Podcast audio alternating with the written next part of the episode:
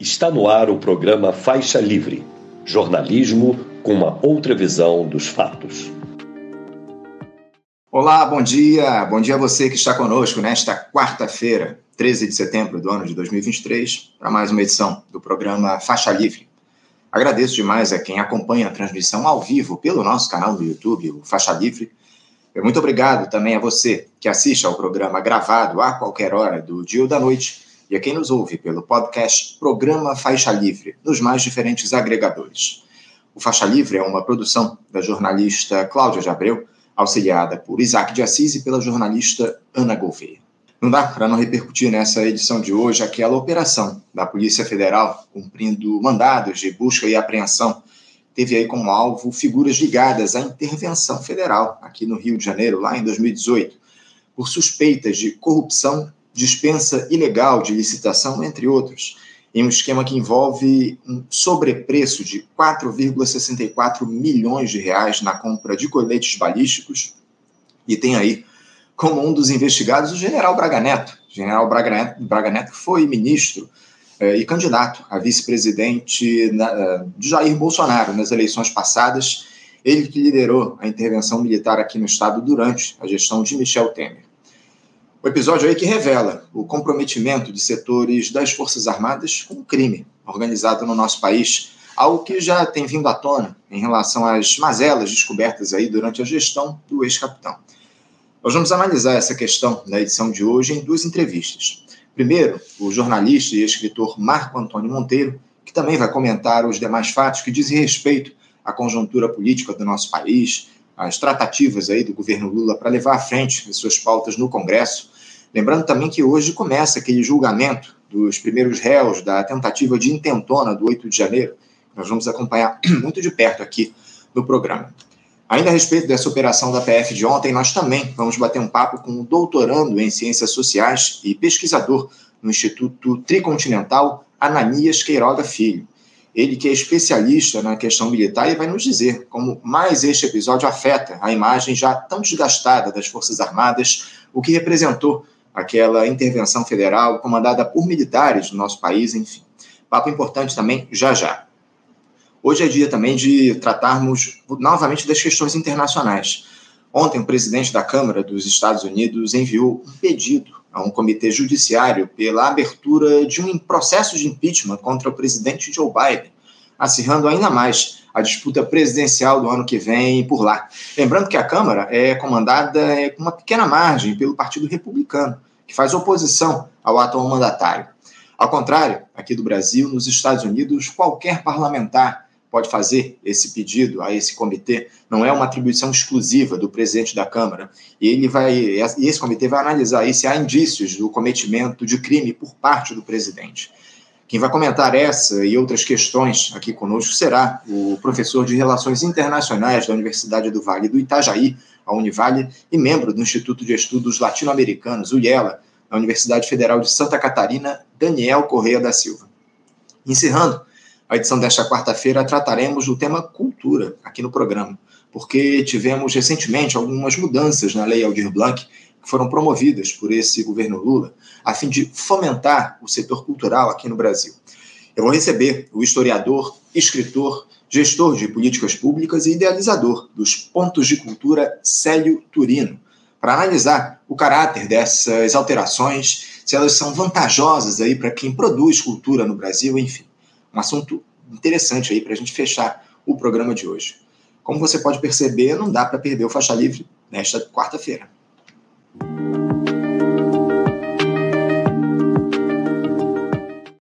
E como eu adiantei aqui para vocês, eu saúdo do outro lado da tela o nosso primeiro entrevistado, o jornalista e escritor Marco Antônio Monteiro. Marco Antônio, bom dia. Bom dia, Anderson. Bom dia a todos os amigos do Faixa Livre.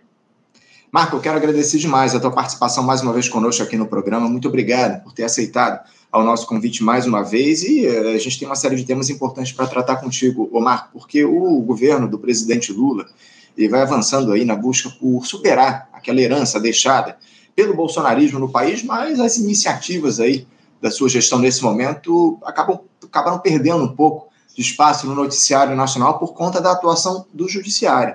essa decisão do ministro do Supremo Dias Toffoli de anular o acordo de leniência da Odebrecht que levou às condenações na Lava Jato, a delação premiada do coronel Mauro Cid, agora essa operação da PF aí contra suspeitos de corrupção durante a intervenção federal comandada pelas Forças Armadas aqui no Rio de Janeiro, lá em 2018, teve à frente o general Walter Braga Neto, ministro do Bolsonaro e candidato a vice do ex-capitão na eleição do ano passado, também o início dos julgamentos dos réus do 8 de janeiro, enfim.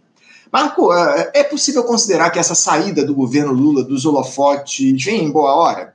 É bom lembrar que o presidente vinha recebendo aí muitas críticas, não só por conta dessa reforma ministerial, onde ele trouxe o centrão de uma vez para o executivo, mas também por aquela fala dele lá em relação ao Vladimir Putin, dizendo que ele, o presidente russo, não seria preso caso viesse ao Brasil, mesmo tendo uma condenação pelo Tribunal Penal Internacional. É, é providencial para o governo Lula o nome do presidente sair do noticiário, no sentido de reduzir a pressão sobre ele, Marco? Eu acho que num primeiro momento, sim, porque é, o noticiário começava a girar em torno de temas que são, no mínimo, controversos. Né? É, a, o governo tem conseguiu surfar bem no, nesse início de, de mandato, e a gente tem que lembrar que isso se deve muito à PEC da transição aprovada no fim do ano passado. Né? Quer dizer, deu, deu um, um, um bolsão de possibilidade para que o governo pudesse, com o mínimo de investimento público maior, reverter parte da destruição do Bolsonaro. A gente tem que lembrar que esse país vem de um processo que eu diria de sete, oito anos de destruição, né?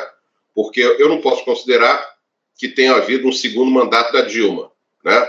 não só pelos erros na, na opção econômica que foi feita, e aquilo foi um choque, se a gente lembrar aquele início de 2015, como ao mesmo tempo em que você teve o erro da escolha econômica, você teve a partir dali a sabotagem do Eduardo Cunha, da elite, de toda a mídia que viu ali na, no desgaste popular a possibilidade de tirá-la do governo. A partir dali foi um processo uh, de destruição das bases do país para a implantação de um, de um projeto uh, se a gente pode chamar assim, muito mais exploratório, né, muito mais explorador da, da população do que é normalmente o capitalismo brasileiro.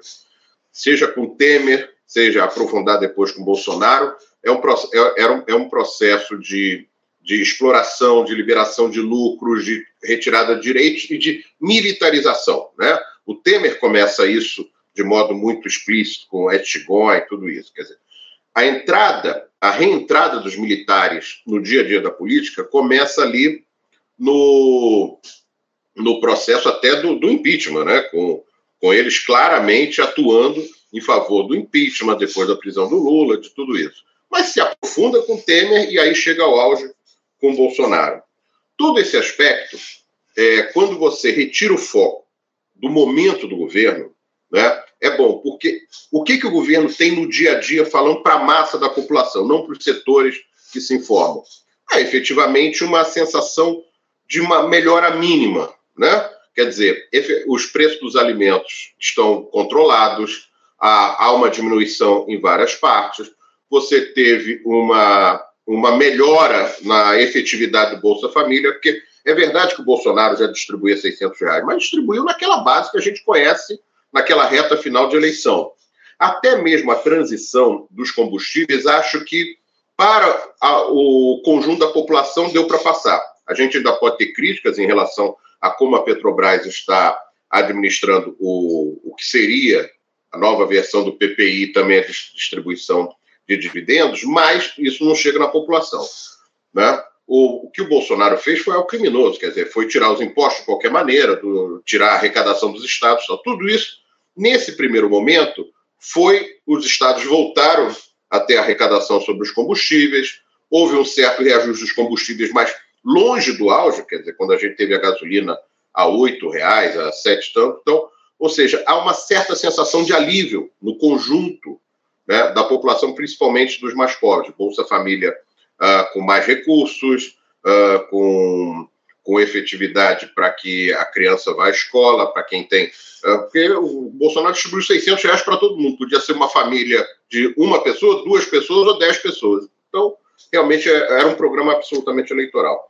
Só que os últimos momentos trazem muitas preocupações. Né? como o governo se movimenta no Congresso, o tipo de política econômica que vai começar a ter a sua cara a partir do ano que vem, quando você tiver o arcabouço fiscal, não tem mais a PEC da transição, né?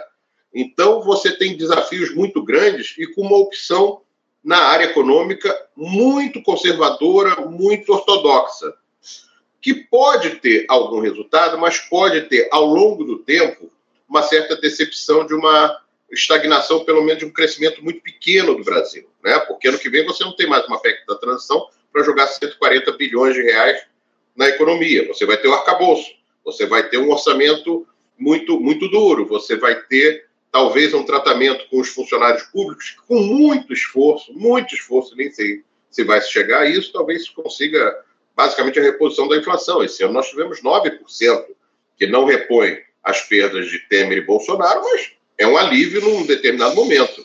Né? Então, todo esse panorama, mais as negociações com o Congresso, mais essa, essa manutenção do que a gente pode chamar de despolitização das administrações que o PT faz, né? ou seja, não, não engajar a população na, nas discussões do dia a dia. E eu não digo aqui, Anderson, que a gente vá fazer uma mobilização de cercar Congresso, tudo isso, porque a gente sabe que na correlação de forças nem isso adianta. Mas ajuda a pressão. A pressão é importante. E eu não vejo, quando você tem uma medida como a que o governo mandou, que é uma medida mínima, mínima, isso não altera em nada o, o jogo da concentração de renda, mas é algo justo, como a questão da taxação dos fundos exclusivos e das offshores. Isso faz com que, num primeiro momento, até os próprios jornalistas da grande mídia tenham que meio dizer, olha, é justo, porque são 3 mil famílias, 3 mil pessoas que, que têm essas aplicações, é um absurdo que se você tem, você é uma pessoa de classe média, tem um, uma, uma aplicação no fundo de 10 mil reais, você seja taxado a cada seis meses e quem tem 10 milhões de reais não seja taxado, possa ficar dois, três anos sem pagar nenhum imposto. Quem está nas offshores, fora o dinheiro, que digo, ah, o dinheiro vai embora, o dinheiro já está fora. A pessoa tem que entender que o dinheiro já está fora. Só se ele internalizar o rendimento dele é que ele vai pagar imposto. Então, tudo isso. Agora, você manda isso e você não, não, não tem uma política de comunicação, você não tem é, a chamar a população, manter esse assunto na mídia na hora que vai para o Congresso, porque a gente sabe o seguinte: há alguns dias eu vi a Globo News e até o jornalista da Globo News meio de, bom, isso aí a gente não pode ser absolutamente contra, porque é um absurdo, são só 3 mil famílias, é muito dinheiro tal. Só que depois o assunto morre e como é que funciona? Funciona os lobbies no Congresso e na própria mídia. Você começa a ter textos contra, você começa a ter é, toda uma ação por trás para que isso seja inviabilizado ou pelo menos é, que o projeto seja diminuído no seu alcance. E você vê isso, quer dizer, você, você vê o centrão, você vê é, essa despolitização geral, não é uma boa solução. Reconhecendo uma correlação muito ruim, reconhecendo um Congresso muito ruim. Agora, você ser vítima de chantagem o tempo inteiro, sem que você consiga uh, mobilizar a população, não é algo que dê um bom resultado no final. Me preocupa muito a questão econômica, que eu acho que pode ser mais acentuada a partir do segundo semestre do ano que vem porque você vai ter um crescimento esse ano, chega no primeiro trimestre do ano que vem, você tem a que a gente falando em português, aquela carregação dos números que ajuda no início do ano, mas quando efetivamente o orçamento estiver muito apertado, o que, que o governo joga, o que, que a equipe do Haddad fez? Espera que venham os investimentos estrangeiros, as PPPs. Anderson, não é a experiência histórica do Brasil dos países em desenvolvimento. Né? Isso vem depois que você cria uma, uma demanda. Agora, a indústria automobilística não veio com Juscelino Kubitschek sem que o Brasil tivesse feito um investimento público enorme para que isso acontecesse. Então, sem espaço de investimento público e você só fazer a proposta de PPP, a gente sabe muito bem como é que essas coisas funcionam. Eu vi uma bela reportagem, por incrível que pareça, no Globo de domingo, em que falava sobre uma concessão que ninguém fala, feita ali no governo Fernando Henrique. A gente fala muito, é verdade que as ferrovias brasileiras foram sendo sucateadas ali a partir dos anos 60, né, com a indústria rodoviária prevalecendo no erro histórico do Brasil. Mas até 1995, 96 havia ainda a rede ferroviária federal. Tudo isso dentro desse processo de privatização e neoliberalismo, tudo isso foi entregue. No estado do Rio de Janeiro, uma das concessões foi feita a uma empresa que passou a administrar 800 ou 900 quilômetros de ferrovia no estado do Rio de Janeiro e que hoje, 25 anos depois, 26 anos depois, só funcionam 46 quilômetros. E qual foi a providência? Por que, a concessão não foi caçada?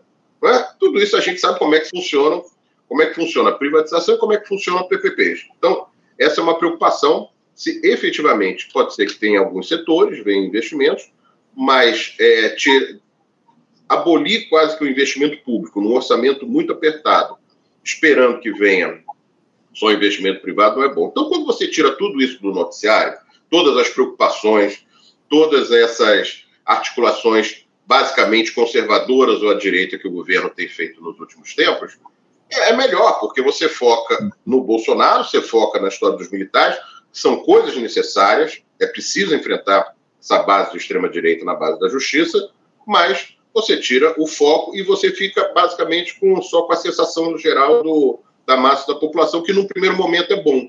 No primeiro momento é bom.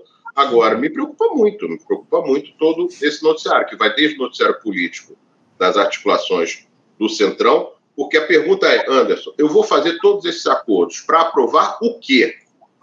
Se for para aprovar é, taxações, mudança, uma reforma, a segunda parte da reforma tributária, que seria mais taxação de patrimônio, taxação efetiva de renda, mudar esse panorama, eu posso até dizer, bom, pode ser que a gente entregue os anéis e salve um projeto maior que melhore o Brasil para frente. Agora, se for para aprovar pautas que, que o Centrão gostaria, aí não vale a pena, porque se você, dependendo da pauta que você manda, eles votam independente de estar ou não no governo, entendeu? Então, Marco, eu, eu, tenho dito, eu, eu, tenho dito aqui no programa que o governo fez um acordo com o Centrão para colocar essa ala mais fisiológica no executivo para aprovar pautas do próprio Centrão. A impressão que dá é, é, é, é, é, o que a gente percebe a partir aí desses acordos. Eu tenho muitas preocupações em relação ao ano que vem, e especialmente isso que você citou, relacionado aí ao arcabouço fiscal, essa escolha que o governo Lula faz, a equipe econômica, de deixar de lado aí, de alguma forma, o investimento público no nosso país, insistindo no investimento privado, uma fórmula que não deu certo ao longo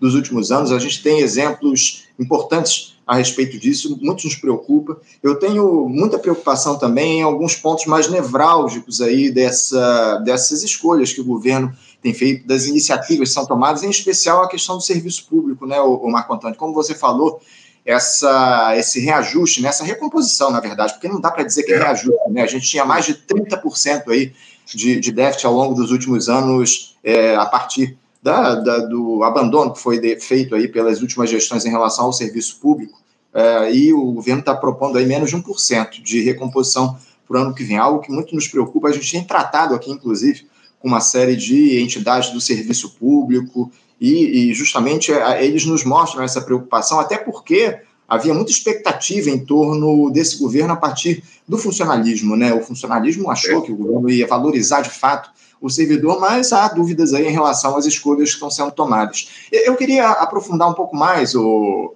o Marco, essa, essa questão relativa que você trouxe para a gente, relativa ao Centrão. Uh, essas decisões aí do governo, em busca aí de governabilidade, é, dá para dizer que é uma boa trazer o Centrão para ocupar cargos no Executivo, o Marco? Porque parece que o PP, o progressista, aí, segue exigindo o comando da Caixa com porteira fechada, ou seja, a presidência e todas as diretorias do banco aí sendo entregues ao comando do partido, algo que o Lula resiste. Uh, mesmo assim, o PP já deixou claro que seguirá não fazendo parte da base aliada do governo, vai continuar sendo oposição. O, o governo conta aí com parte dos votos da bancada do Progressista e também do Republicanos, que foi um outro partido que ganhou o ministério aí ao longo da última, dos últimos tempos, algo em torno ali de 60 deputados, é o que o governo espera contar, 60 votos na Câmara, o governo espera aí, a partir desse acordo que foi construído com os dois partidos. É, até que ponto esse tipo de acordo é vantajoso para a gestão petista, Marco Antônio, considerando o desgaste que ele provoca junto à opinião pública e a não garantia efetiva de apoio? É, eu, eu, eu acho que é uma aposta muito alta, né? Uma aposta muito alta, e a aposta é exatamente essa. Eu vou ter o desgaste, mas vou ter ganhos à frente na relação Congresso, aprovando o que eu quero, que vão me dar sustentabilidade para fazer minimamente a minha política. É isso. Agora, qual é o perigo disso? Primeiro, gente tem que falar claramente.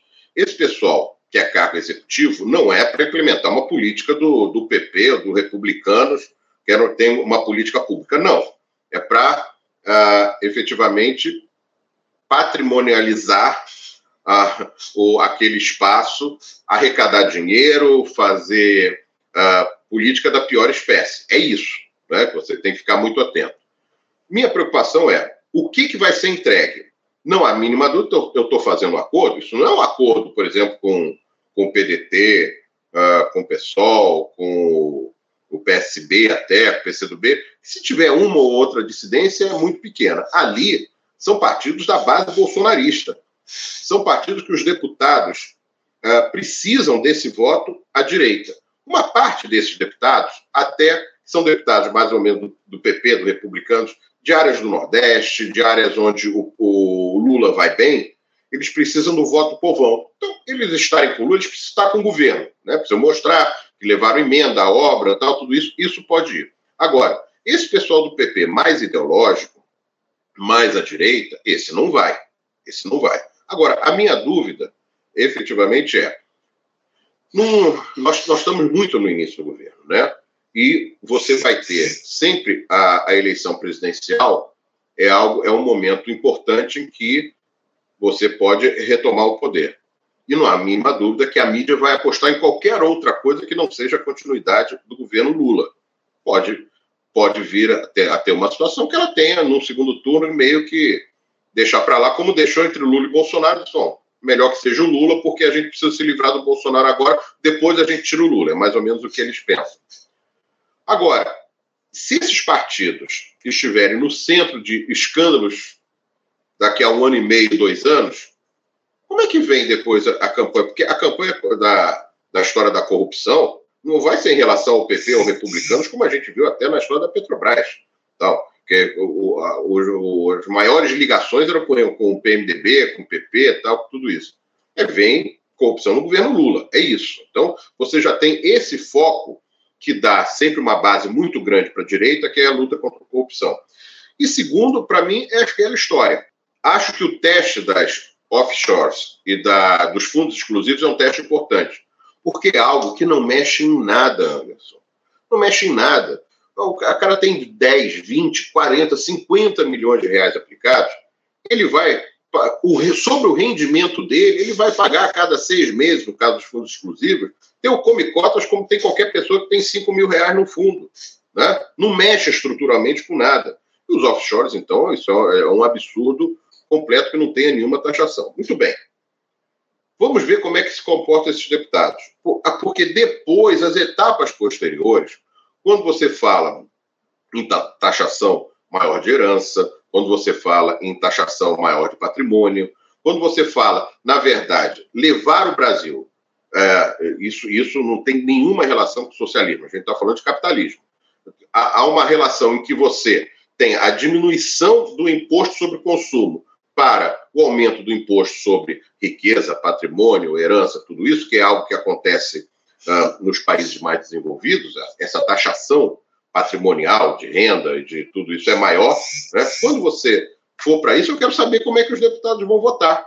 Porque como é que são eleitos? Como é que é a base desse pessoal do Centrão? É, é relacionada a empresas particulares de plano de saúde, é relacionada aos bancos, é relacionada ao mercado financeiro em geral, relacionada a grandes empresas, é defesa do interesse do grande capital que está ali atuando o tempo inteiro. E cada projeto desses, a gente sabe que rende, porque chegam os lobbies e oferecem vantagens aos deputados para, ó, vota contra, não pode passar isso, tudo isso.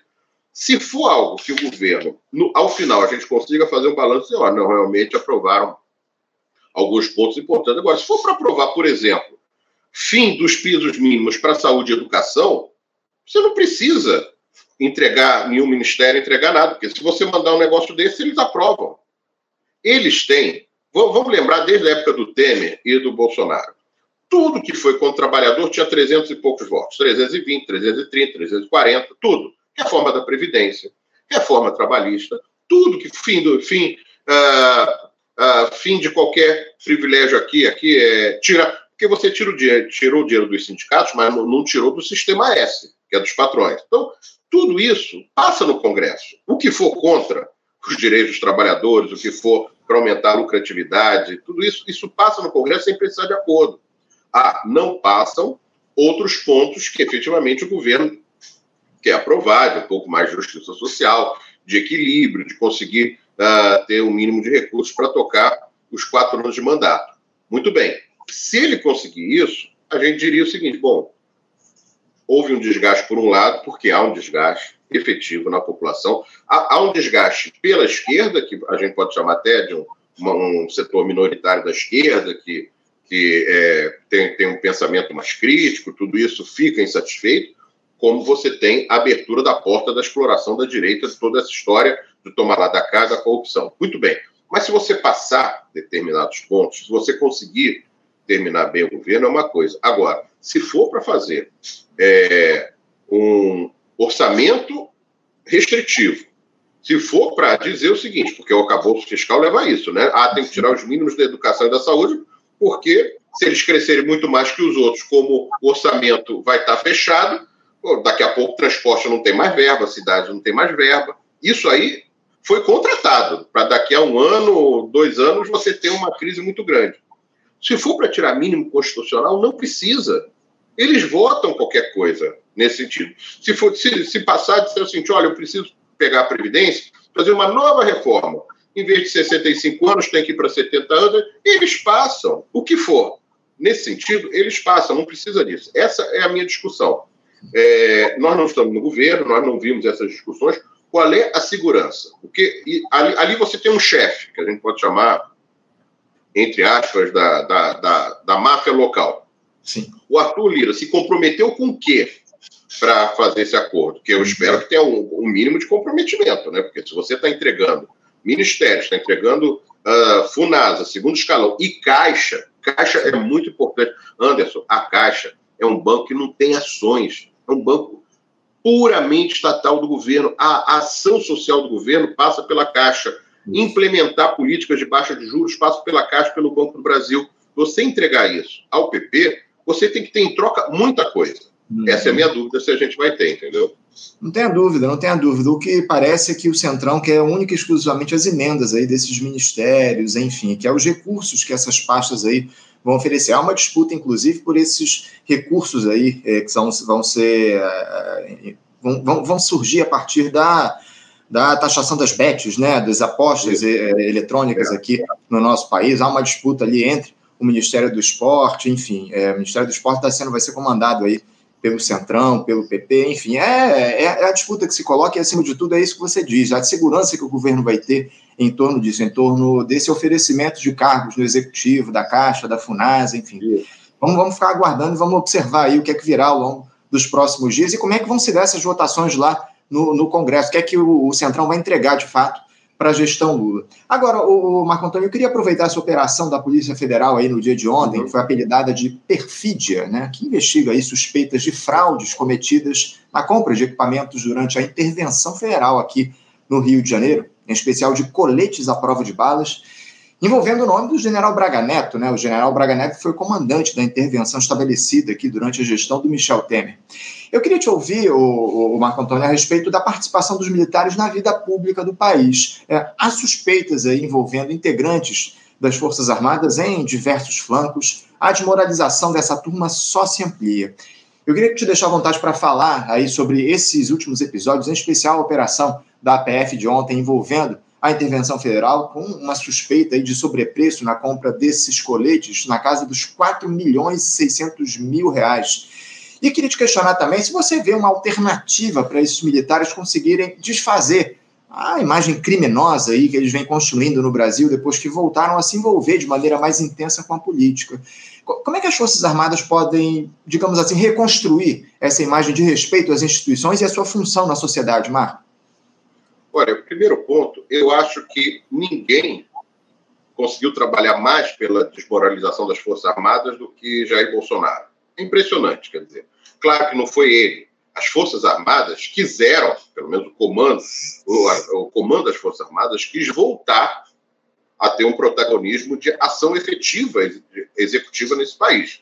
Né? É como se eles tivessem ficado adormecidos desde o final da ditadura, esperando o momento certo para dizer: olha, nós fomos injustiçados, voltamos para construir de novo um Brasil grande. O problema é que é, quem viveu aquele período final da ditadura viu que as Forças Armadas saíram porque estavam muito desmoralizadas.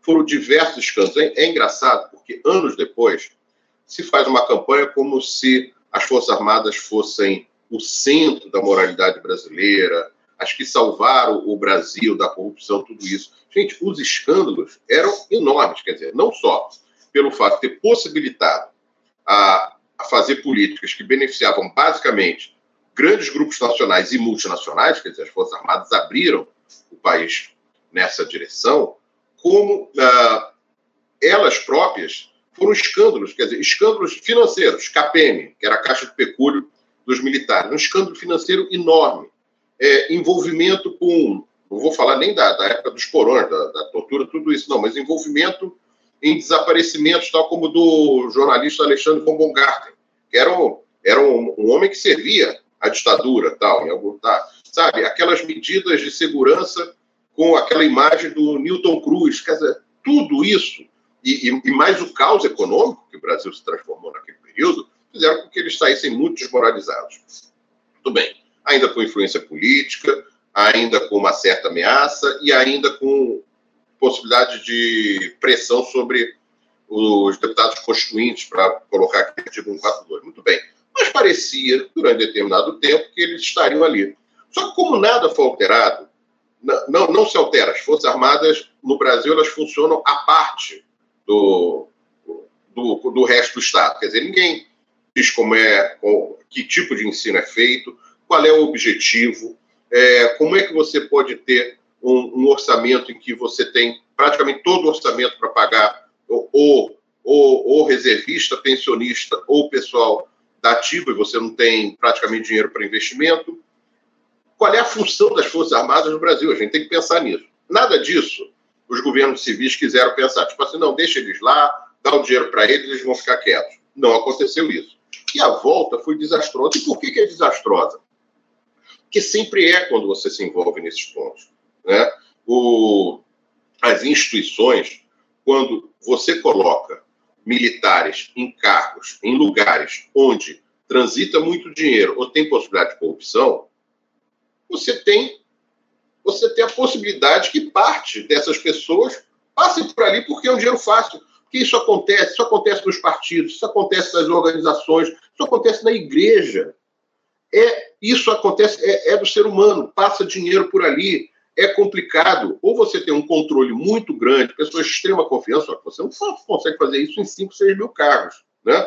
Quando você coloca as Forças Armadas, por exemplo, para fazer licitação, porque não é licitação lá do, do quartel, que você já tem 500 histórias sobre as intendências, sobre não sei o que, tudo bem, tá, tá lá. Mas quando você coloca, você sai de ser o intendente lá do quartel para ser o cara que vai comprar uh, material de 10 milhões, 15 milhões, 20 milhões, 200 milhões, é outra coisa.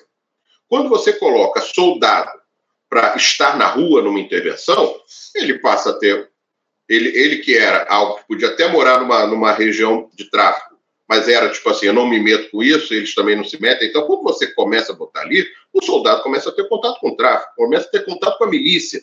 Tudo isso vai da escala da base do soldado à escala do coronel e do capitão. Na ditadura militar, eu vou contar aqui uma história de uma pessoa que era da minha família e que vendia para a rede ferroviária federal. Aí tinha uma empresa que vendia, fornecia material pesado para a rede ferroviária federal. E aí, uma vez, a, a rede é, atrasou o pagamento. E ela disse: bom, tem que procurar lá, porque a empresa era uma empresa média, não era grande e tal.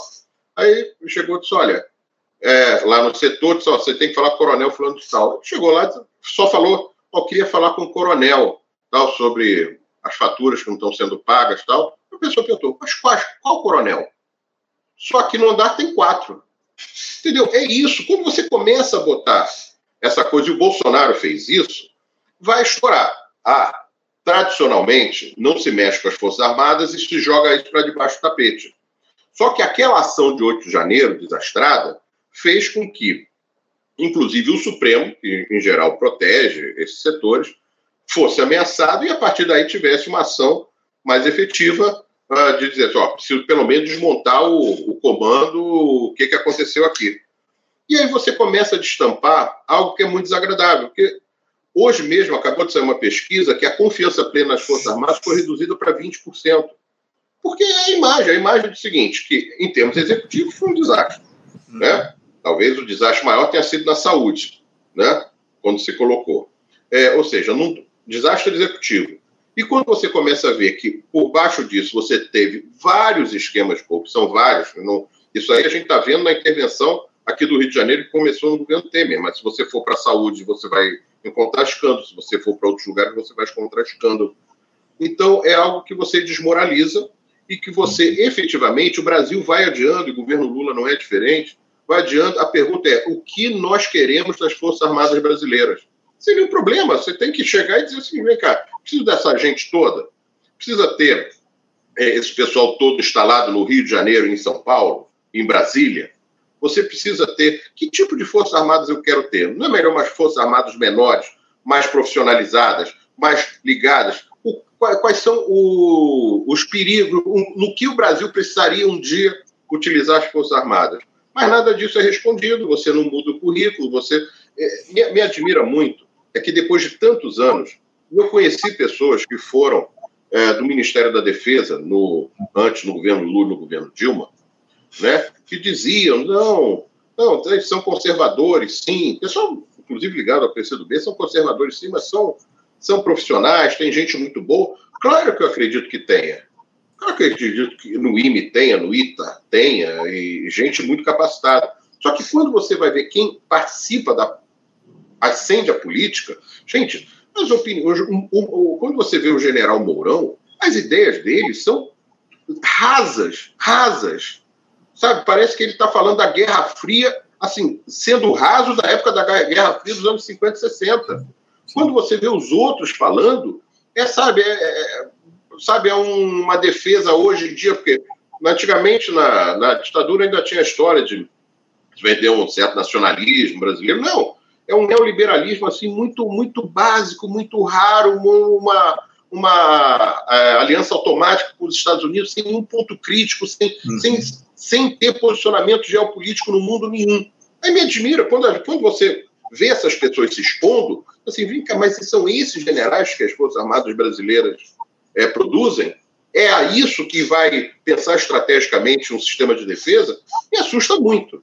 Uhum. E agora, você chega ao fundo do poço quando você vê que você tem um, esquema de corrupção. Hoje mesmo, eu estava vendo agora no G1, eh, ele já tem a gravação do, de um desses fornecedores da intervenção do Rio de Janeiro comemorando não só que o, o número dois do, do Ministério estava do nosso lado, que seria o Braga Neto, como comemorando a, ganhar a licitação sem, ter, sem que tivesse ocorrido a licitação. Uhum. Quando você vê isso, você diz, pô, tem que rever, tem que rever tudo, entendeu? E agora, até hoje, até hoje, nenhum governo quis rever. Nenhum governo é, foi fundo nessa história. Você teve pequeníssimos avanços, aquela coisa de Fernando Henrique estabelecer o Ministério da Defesa, botar um civil, tentar, mas ir para cima do tipo seguinte, ó, vamos redefinir o que, que nós queremos das Forças Armadas, o Estado brasileiro, o contribuinte brasileiro, tem direito a isso. Não, isso é algo que fica dentro das Forças Armadas, dentro dos quartéis, e ninguém se mete. Isso, isso é algo ruim. E quando eles voltam para a política, é esse desastre monumental, porque hoje, novamente, assim como no final da ditadura, as Forças Armadas estão muito desmoralizadas perante a população. Isso é ruim é algo que muito me preocupa essa concertação que o governo Lula tem feito com os militares ao longo desses últimos tempos, a partir do, desse quadro muito bem colocado aí, essa, essa análise que você fez em relação às Forças Armadas no país, enfim, muito me preocupa essa estratégia de conciliação do presidente Lula com os militares, enfim. O, o Marco, para a gente fechar aqui o nosso papo, eu também queria ouvir a tua opinião a respeito dessa declaração aí do jornalista Alexandre Garcia, né, que é um, um bolsonarista de carteirinha, atribuindo aos governos do PT parte da culpa por aquela tragédia que nós vimos no Rio Grande do Sul na última semana, que já deixou até aqui 47 mortes. Esse senhor disse o seguinte: abre aspas, é preciso investigar porque não foi só a chuva.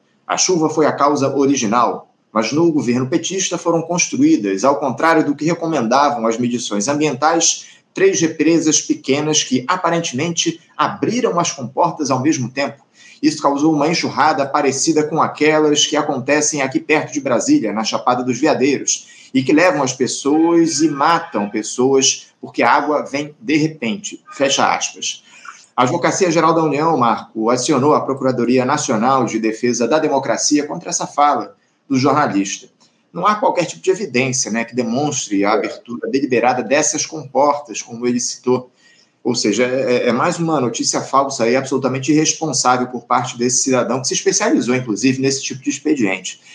Lamentável o ponto em que esse Alexandre de Garcia chegou, hein, Márcio, o, o, o, o Marco? Como, como, é que você, como jornalista, como é que você analisa aí é, a, o, o que disse essa figura, a postura do Alexandre Garcia nesse episódio?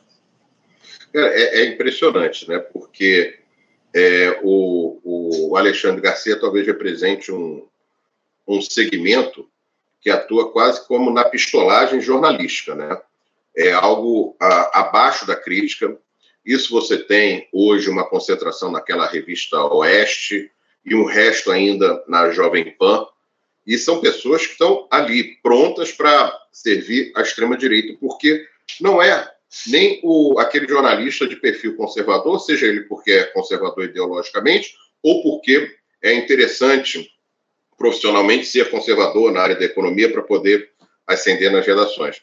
Mas é porque são pessoas realmente de extrema direita e que têm uma interligação básica, que são jornalistas de extrema direita com uh, políticos, deputados tal, da extrema direita. Tudo isso vai desencadeando pastores da extrema-direita desencadeando uma rede de fake news, né, em que um posta, o outro reposta, e você vai, em pouco tempo, você, você cria uma, uma versão paralela uh, para o mundo deles. O que significa que essa, essa rede está enfraquecida, não há mínima dúvida que está, é só você ver os problemas que a Jovem Pan enfrenta hoje, mas ela não está abolida. E, portanto, uh, se tiver um certo incentivo, ela pode voltar. E eu continuo dizendo que a minha preocupação é que, por outro lado, a gente não trabalha numa, numa rede de comunicação, política de comunicação é outro ponto do governo Lula, que é absolutamente não mexer novamente na estrutura, na estrutura que nos leva, de tempos em tempos, a, a termos crises e aquela atuação uniforme da mídia. Essa atuação uniforme da mídia tem há, há dezenas de anos, dezenas de anos. E você não tem nenhuma, é, nenhum ponto a, a não ser hoje os grupos da, das redes sociais, da, grupos alternativos que tentam fazer alguma coisa, mas sem o poderio, nem de perto do poderio econômico dessas redes, e a gente fica sofrendo isso há décadas, em momentos em que todos se unificam. Então, todos se unificam pelo golpe de 64, todos se unificam, por exemplo, naquela época do, do plano cruzado do Sarney, todos se unificam a favor do plano real do Fernando Henrique, uh, todos se unificam pelo impeachment da Dilma, todos se unificam pela prisão do Lula. É, é, é um momento, é avassalador. E a gente continua alimentando tudo isso sem mudar nada da estrutura. A gente não muda nada na estrutura de poder de televisão, de poder de rádio, de nada disso. Né? E e também não desenvolve uma política pública absolutamente independente que pudesse uh, ter uma, um peso na, na sociedade brasileira. E eles estão prontos. Eu acho que tem uma janela de oportunidade me preocupa muito. Me preocupa muito, por exemplo, a situação da Argentina, né, que será um desastre se o Milley ganhar, e tem possibilidade de ganhar, principalmente se no ano que vem o Trump voltar ao poder. Ou seja, as janelas de oportunidade para a extrema-direita se reabrirão, que se reabre com o Milley porque, querendo ou não, é um país importante da América do Sul que vai atuar no, no quebrar qualquer possibilidade de, de unidade de trabalho conjunto. Mas se o Trump volta, é uma reabertura mundial para a extrema-direita. E esse pessoal continua aí. Então, eu tenho muita preocupação. É, vejo esse pessoal, como Alexandre Garcia, eu posso chamar da pistolagem jornalística. É, é, é gente passou a ser gente perigosa. E gente perigosa. É, é por aí mesmo. A gente tem feito essa análise a respeito do, da manutenção da extrema-direita aí no debate político internacional, esse avanço aí da candidatura do Javier Milei lá na Argentina. Agora temos aí uma tentativa de, de impeachment lá do Joe Biden lá dos Estados Unidos, que a gente vai tratar, inclusive, aqui na edição de hoje. Enfim, é algo que muito nos preocupa, esse avanço, essa manutenção da extrema-direita na política, e a gente vai, enfim, a gente precisa, acima de tudo, alertar em relação aos perigos que essa retórica extremista oferece ao Brasil e ao mundo. Marco Antônio, quero agradecer demais a tua presença mais uma vez aqui conosco no nosso programa. Muito obrigado por ter atendido obrigado, nosso convite. É uma alegria conversar contigo aqui no programa. E eu aproveito para te desejar um ótimo dia de trabalho, deixando o meu abraço. Obrigado, Anderson. Obrigado a todos os amigos do Faixa Livre. Um abraço. Um abraço, até a próxima. Conversamos aqui com Marco Antônio Monteiro. Marco Antônio, que é jornalista e escritor, tratou conosco a respeito das questões aí atinentes ao cenário da política nacional, enfim, essa operação da Polícia Federal no dia de ontem contra militares. É um tema que a gente vai tratar daqui a pouquinho, inclusive, no nosso programa. Você, ouvinte do Faixa Livre, pode ajudar a mantê-lo no ar. Faça sua contribuição diretamente na conta do Banco Itaú, agência 6157, conta corrente 99360, dígito 8. Esta conta encontra-se em nome do Sindicato dos Professores do Município do Rio de Janeiro e região, o Simpro Rio, uma das nossas entidades patrocinadoras, mas seus recursos são destinados exclusivamente para o financiamento do nosso programa. Você pode fazer sua doação de qualquer valor, utilizando também a nossa chave Pix, que é ouvinte@programafaixalivre.com.br. Sua contribuição é fundamental para a manutenção desta trincheira progressista no ar.